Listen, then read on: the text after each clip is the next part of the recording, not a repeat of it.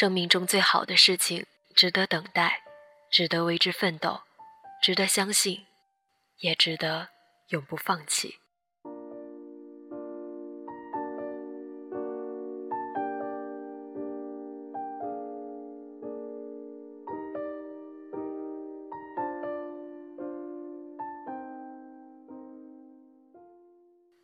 大家好，这里是荔枝 FM 幺八零八四。昨天的你的，现在的未来，我是主播背着吉他的蝙蝠女侠。今天要和大家分享的文章来自于刘小田的《先幸福后出息》。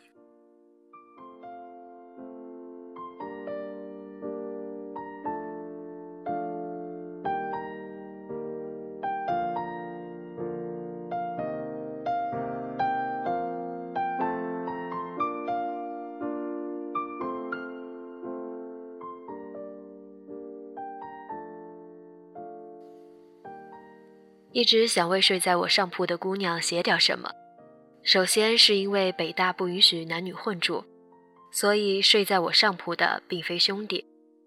其次，在当前的生活词典中，姑娘比兄弟简直要引人注目、更具魅力的多。当然，还因为在朝夕相处的日子里，她带给我很多。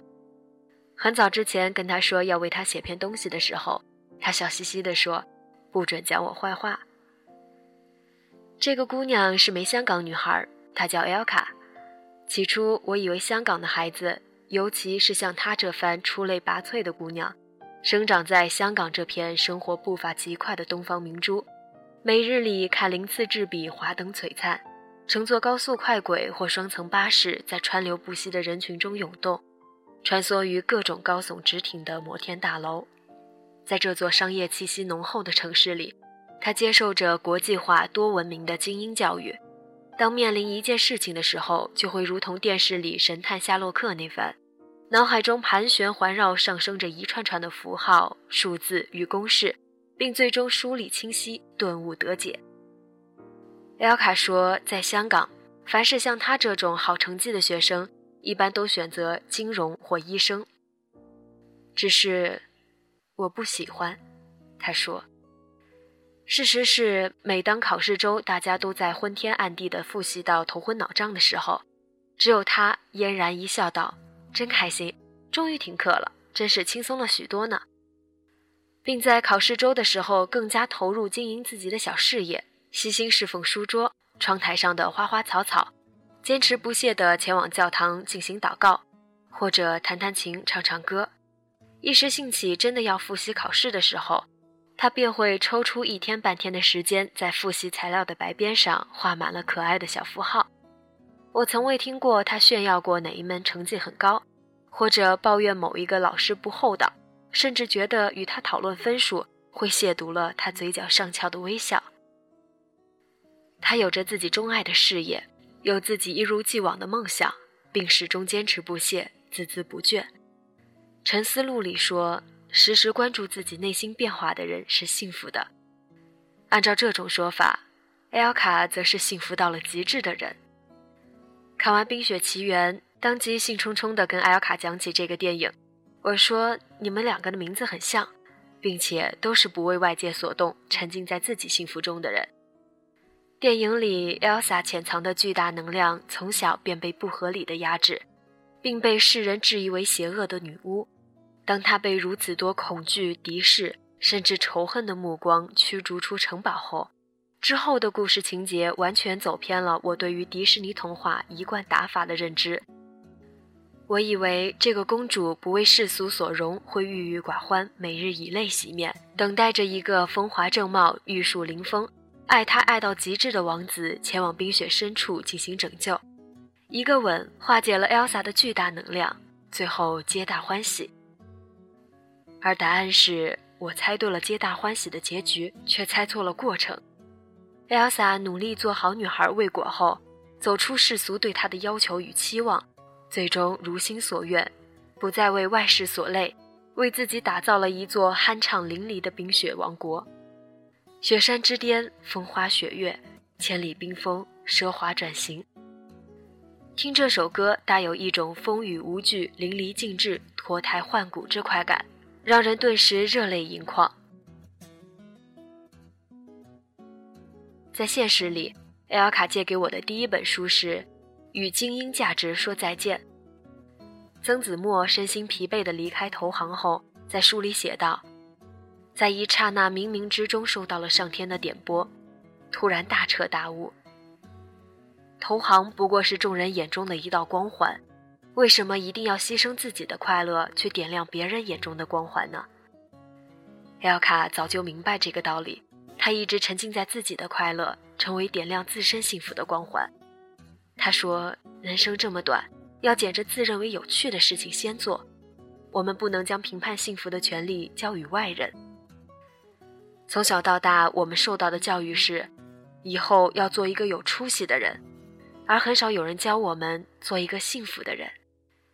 而亚卡说：“先幸福后出息。”诚然，生活在当下社会中，我们不可避免地受到外界眼光与评论的影响。为了更好的生存生活，我们也不得不做出选择并付出努力，打造出适应社会导向的自我。只是在遵从环境意味的出息时。多想想如何坚守内心选择的幸福，如何坚守最真实的自我。陆明教授说：“一个成功的人，其实不在于他有多聪明，而在于他首先拥有了一种气质，为自己所爱的事业而工作。”我愿学生们在任何时候都不要忘记了去养成这种气质。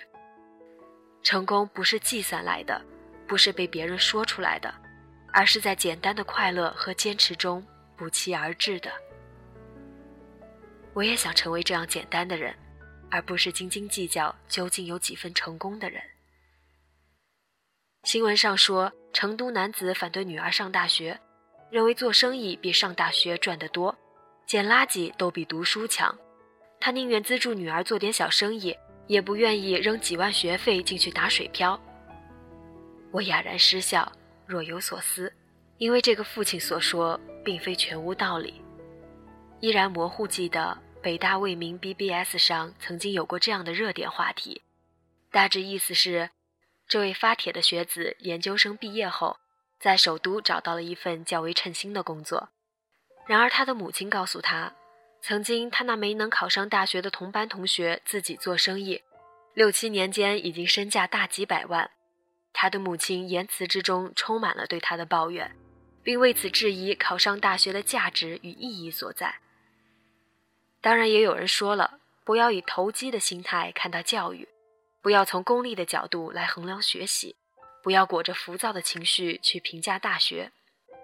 但转过头来，教育在我们的生活中，似乎从未扮演着完全纯粹的角色。在教育的字眼里，功利的色彩时隐时现。努力奋斗过中考、高考。继续接受高层次的教育，再找一份好的工作，最终过着美好幸福的生活。这一连串水到渠成的过程，已经或多或少成为人们的共识。而曾经的我也是如此的坚信不疑。没错，教育是带有功利性的，教育本身是作为一种投资行为而存在的。一个家庭为孩子投入了大量的资金，以期获得未来的收益。而这些收益往往以社会最普遍的价值导向来衡量：月薪多少，开的什么车，在哪里买的房子，房子多少平。周围大多数同学都大致如此，我也毫不例外。我们对物质上的收益汲汲以求，并果真用这些问题的答案衡量自己存在的价值。而我的幸运，在于在北大遇见一枚这样的舍友。遇到了其他尽管为数不多却与众不同的他们，他们可以因为保研到了并不喜欢的专业而放弃保研机会，毅然踏上考研战场；他们能够放弃令世人垂涎、就业前景风光无限的金融企管，选择投身史哲、潜心学术；他们会时常被身边的人甚至亲朋好友定义为不务正业。但最后把自己的艺术影视成果推到了中央电视台，他们可以离别高薪的工作，来到美丽中国的支教讲台，真的美丽着中国。当然，这并非说学习经济、金融、企管、会计等热门专业就是追逐潮流、趋炎附势。身边一个姑娘修了经济双学位，她对经济学的珍视与热爱，同样让我自惭形秽。爱己所爱，他们用内心安静、淡然、潇洒自我的一面，帮我洗涤着浮躁与功利，帮我增长学识与人格。钱理群先生说。北大在培养着精致的利己主义者，没错，或许这其中也包括着我，但北大也有他们，尽管为数不多，但因为这些人，北大在我心中仍旧是一块圣地。爸爸睡眠很短，每天早晨五点钟醒后，往往去广场打打篮球，或前往公园溜达一圈。可这天清晨，外面淅沥沥下着的小雨，使爸爸没能外出，他就在屋子里面晃荡。我也不知怎的，一个机灵就醒了。爸爸听到我屋里的动静，探出头来说：“我能跟你说会话不？”他坐在我床边，说了很多掏心窝子的话。犹记得昏暗的屋子里，爸爸那闪亮闪亮的眼睛。记得他跟我说。等你到了爸爸这个年纪，就会知道，我们从来不会后悔在年轻的时候做过什么，只会后悔在年轻的时候没去做过什么。同时认识着另外一个姑娘，她曾经不止一次的跟我说：“小田，如果我成绩并不好，或许就有机会更好的学习绘画了。如果我重新选择，我就去做一个艺术特长生，考个美院。”然后每天嫁给画室，足不出户了。我往往会笑着狠狠地拍他一下，说他站着说话不腰疼，饱汉子不知饿汉子饥。多少人羡慕着他的学校与专业，而他却说，报学校与专业的时候，一心想的是如何让分数不吃亏，而并非去想如何让自己的幸福不折扣。当多考出的分数成为桎梏时，当四年大学生涯中，由于种种牵绊，难以做出实质性的改变时，才是真正的身陷囹圄、走不出来的围城。正如张泉灵在北大毕业典礼上所说：“常有人说，做喜欢的事并成为事业是奢侈，没几个人有这样的幸运。如果你考大学时选的专业不是你喜欢的，而是你父母喜欢的；你的选修课不是你喜欢的。”而是拿证多、学分好得的。你求职不是挑你喜欢的，而是待遇好的。请问，你选择时从未拿喜欢当事，凭什么你会从事喜欢的职业呢？燕园很大，每年新生入学的时候，都会有殷勤的师兄和善良的学姐带着小朋友们去买新自行车，造福我们在这个园子里的各种快节奏。丹瑶卡说。香港的骑自行车就像大陆的游泳项目似的，并非人人都掌握的必备技能。但大一初入燕园之际，他也随大流买了一辆自行车，并尝试学习骑行。四十五楼前，小伙伴在车后手握后车座紧随，稳住自行车以帮助他把握平衡。但来回骑了几次后，L 卡仍旧找不到感觉，为过而返，他也丝毫不在意，没能学会自行车。他便索性踱步校园，慢行在秋日里铺满银杏叶的羊肠小路，感受着微风拂来，未名湖面荡起层层涟漪。途经历经风雨始终屹立不倒的古朴红楼，穿过沐浴百年沧桑而透露着从容的百年讲堂。没错，就是这样的一幅画面。讲堂前的广场，艾卡背着重重的书包，悠哉悠哉地走过。他的身边唰一下子的窜过几辆匆忙凌乱的自行车，越加凸显这背影娇小可爱、淡然沉静。他行走着自己的步伐，沉浸在自己的幸福中，久久无法自拔。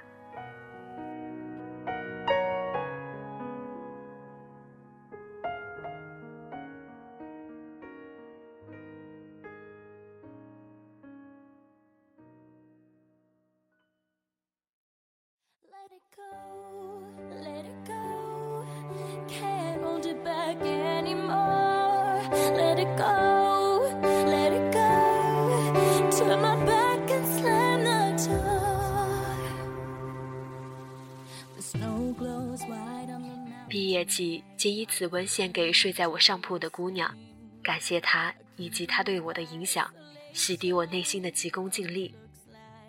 其实对于自己而言，最大的问题在于都不知道何为自己所爱，只能去追寻社会所爱，所以还是极为羡慕这些知己所爱的人们。说来也极为有趣，当他们通过努力将寄托自己幸福的事业做到有出息的时候。他的事业也变成了社会所爱，否则永远都停留在不务正业。又转回来了，出息依旧重要。姑且以此自勉，愿我能如他，先幸福后出息。同样是并未刻意的巧合，赶上一年一度呼风唤雨的高考季，无数学子面临着选择，并非忽视了生活压力，也并非说出息不重要。只是在做选择时，先尝试努力坚守内心选择的幸福，再奋斗去遵从环境意味的出息。Let it go, let